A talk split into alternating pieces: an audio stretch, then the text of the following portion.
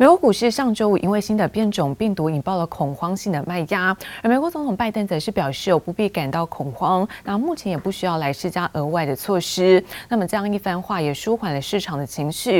另外，投资人也认为有各国央行将在必要的时候转为比较鸽派，因此激励在美股四大指数那么全线的收红。那美股中场可以看到道琼部分大涨两百三十六点，涨幅是百分之零点六八；科技股纳斯达克上涨两百九十一点，涨幅部分。是百分之一点八八，标普百指数上涨是百分之一点三二，而费城半导体更是大涨百分之四以上做收。好，再来看到呢是欧洲的相关消息。投资人关注这个新型的变种病毒 Omicron 的一个扩散的状况。不过，在欧洲股市在上周五大跌之后呢，最新又出现了跌深的反弹。好，那么在结构当中，旅游休闲类股呢是领涨大盘，那航空股也出现了反弹的上涨。那石油股部分受到原油价格的回升，也出现走高。而中场我们看到德法股市都是以在小涨作收。那么德国部分小涨百分之零点一六，而法国涨幅则在百分之零点五四。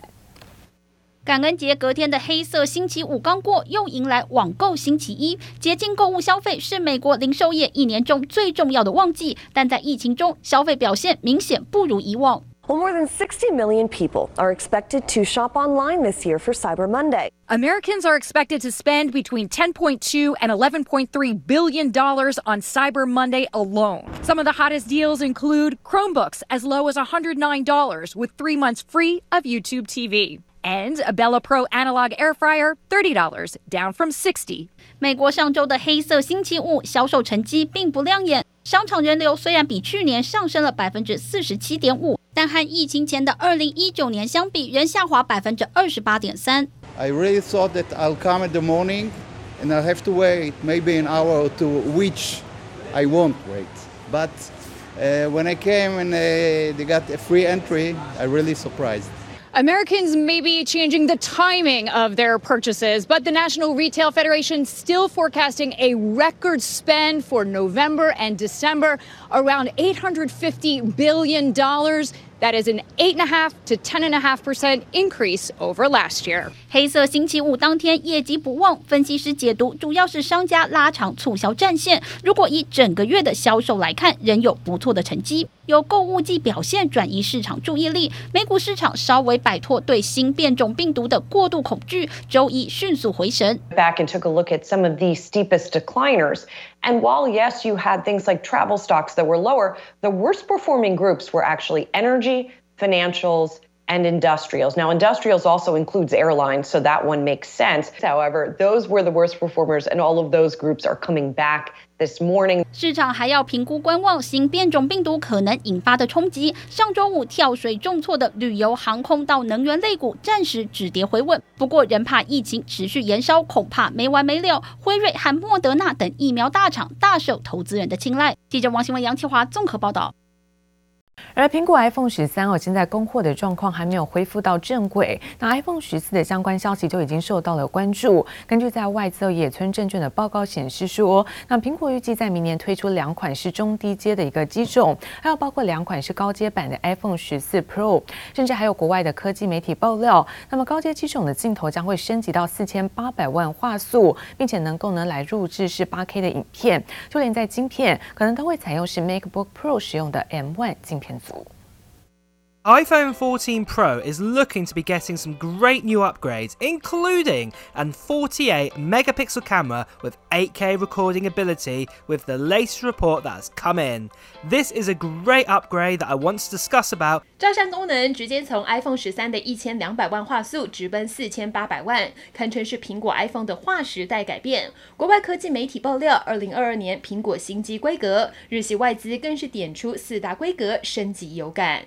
but we also have that brand new M1 Pro and M1 Max chipsets now in those new MacBook Pros, for example, that can handle 8K video editing really well. 网络上盛传，晶片功能提升可能会首次搭载台积电四纳米的 A 十六处理器，另外记忆体更是上看八 GB 的 DRAM，还有配备长波长的 P 传感器，让正面荧幕刘海变不见，呈现打孔荧幕。因此，包括了台积电、稳懋都将受惠，而鸿海还有和硕则是会平分市占率，像是台俊和玉晶光也都在 iPhone 十四的供应链当中。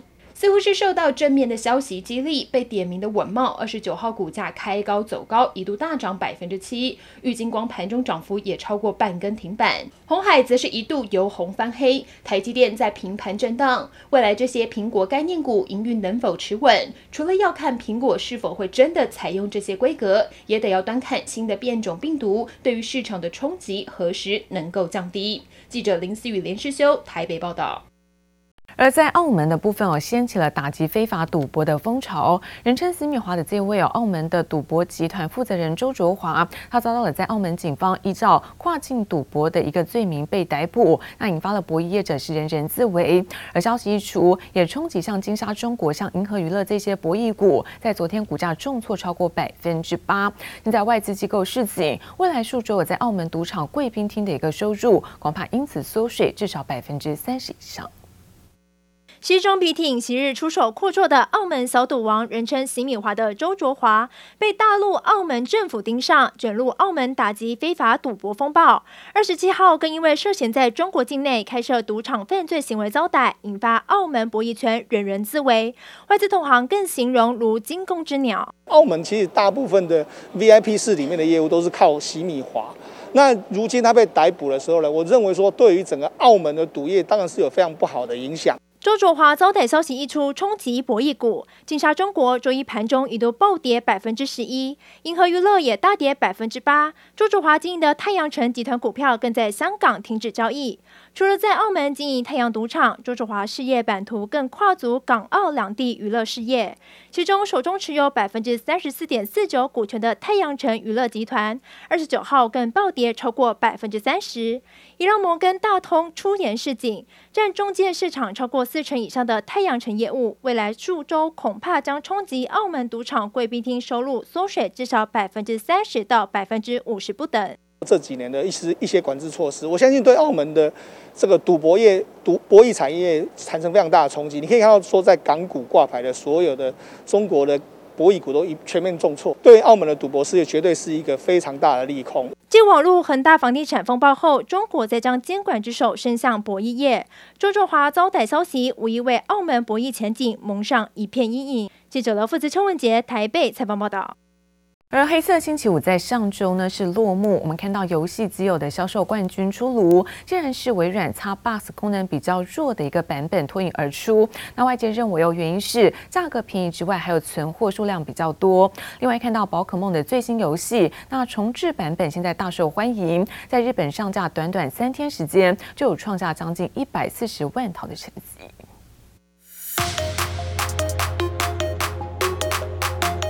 随着音乐摇摆，可爱的宝可梦到手，玩家踏上冒险之旅。宝可梦金灿钻石、明亮珍珠重制版本大受欢迎，在日本开卖短短三天就创下将近一百四十万套的佳绩，而且还不含线上销售，数字直逼二零零六年版本，当时统计四天销售量一百五十八点六万套，更仅次于去年超夯的动物森友会。Nintendo Switch has the biggest install base that it's ever had. Each time a new big game comes out, it has a better chance. To sell because there's more people that have the system, so it makes sense in that respect. 宝可梦游戏大热卖，也推升 Switch 系列主机销量，当周激增一倍，来到十六点八万台。不过，根据统计，黑色星期五最夯的游戏机，竟然是功能较弱的 Xbox Series S，超越了最新款 PS5、Switch OLED 版本以及 Xbox Series X 等等畅销机型，让人跌破眼镜。If someone wanted to buy the X or the PlayStation 5 but couldn't get it, and even though they had the money.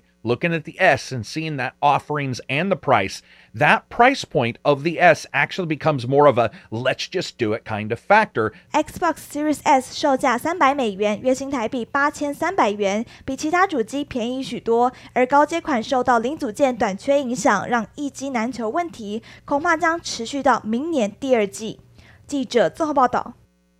而现在五 G 手机呢，渐渐成为市场主流，带动是关键的一些元件。像是在 PA 功率放大器有用量呢，出现翻倍的成长。就连在 IC 设计大厂高通、联发科，那么都积极布局在相关的领域。而市场也传出，那么高通呢跨海找上的台厂合作，未来将会由深化加厂全新呢是供应料源。那后续可外在委由是稳茂跟宏杰科这些台厂来代工做生产。那虽然业者都不评论单一客户，不过随着看好是五 G，包括元宇宙的应用发酵。那么明年的营运有机会比今年是大幅度成长。年末各式各色智慧手机新品齐发，五 G 成为主力战场，而里头的 PA 功率放大器是接收各频段讯号的关键元件，用量也较四 G 手机倍增。IC 设计厂高通为了全力冲刺自行研发设计的 PA 业务，传出舍弃英国累晶大厂 IQE 来台找 PA 合作伙伴。Now with 5G, we're talking about over 10,000 frequency band combinations. But challenges like these aren't slowing us down.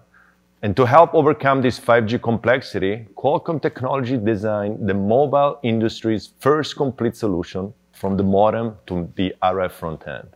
对联发科近年在手机晶片出货量追赶高通，态势积极转进布局 PA 相关领域，并搭配自家手机晶片出货，这回跨海来台找厂商寻求合作。传出未来将由全新供应料源，并已进入最终验证阶段，后续也可望委由稳懋、宏捷科等台厂代工生产。不过，针对拿下高通 PA 订单，业者不评论单一客户，全新则透露目前确实新增一些大客户，随着五 G、元宇宙等应用发酵，乐观预估明年。累计出货量有望较今年大幅提升，也可见进入五 G 时代，PA 功率放大器扮演要角。Modem plus RF, and it's not only an opportunity to generate one of the fastest growths in QCT in the mobile space, but also to take that across every industry. 国际大厂抢攻 PA 商机，而国内生化家族群包括稳懋、宏捷科和全新，近期虽然面临中国手机市场疲弱的杂音，仍乐看 5G 手机渗透率快速提升，订单需求持续，产能满载，营运渴望稳定成长。记者综合报道。而国内看到太阳能业者今年受到了在上游原物料飙涨的冲击，那不但稀释了获利，也造成是系统安装的进度落后。不过展望明年，随着中国产能开出，那供应的不平衡将会有所舒缓，而整体成本的压力可望下降。现在在各大太阳能模组业者，那订单几乎都接到了明年的年底。工人们加速赶工，在屋顶铺上一层内部结合高效太阳能电池的强化玻璃特制瓦片，打造住家型太阳能发电系统。各国各大指标企业推动再生能源。虽然今年以来，中国太阳能上游如多晶矽、矽晶圆电池等原料价格一路飙涨，最多几乎来到三倍，压缩模组厂获利空间。但随着中国新产能开出，供应不平衡可望有所疏解。我们现在花一点点能源去建这个这个呃。光伏组件，它在未来它是要增值的，它会给你产生更多的绿色电力。所以我觉得从政策的角度来说，我觉得一方面就是要减要降低这个市场的一个门槛。我们是希望说上中下游企业大家能坐在一块，能把这个价格稳定在一个合理的一个水平。中国多晶矽产能可望从今年的五十七万吨，在明年明显增加至七十八万吨。供给将放宽松的情况下，价格可望较今年下半年回落。台湾模组厂成本压力也能趋缓，有助获利升温，让太阳能产业健康发展。可能第二季开始的这个上游的细原料会逐步的往下走啊，因为现在落后的订单，大家都期望明年能够。把它补齐哈，所以用这个角度来看的话，现在我们呃各家模组厂商哈所接的订单。几乎都已经是到明年底全部都满了。台湾预计二零二五年达二十吉瓦的绿电目标也未改变，明年对太阳能的需求倍增，各大业者启动扩产，原晶模组年产能将由一吉瓦增加至一点五吉瓦，联合再生太阳能电池年产能预计将来到一点一至一点二吉瓦，茂迪电池更将一口气增产十倍。虽然美中角力持续，新变种病毒来势汹汹，但业者看好太阳能业发展，持续扩产抢攻商机。记者曹德林、陈柏成台北采访报道。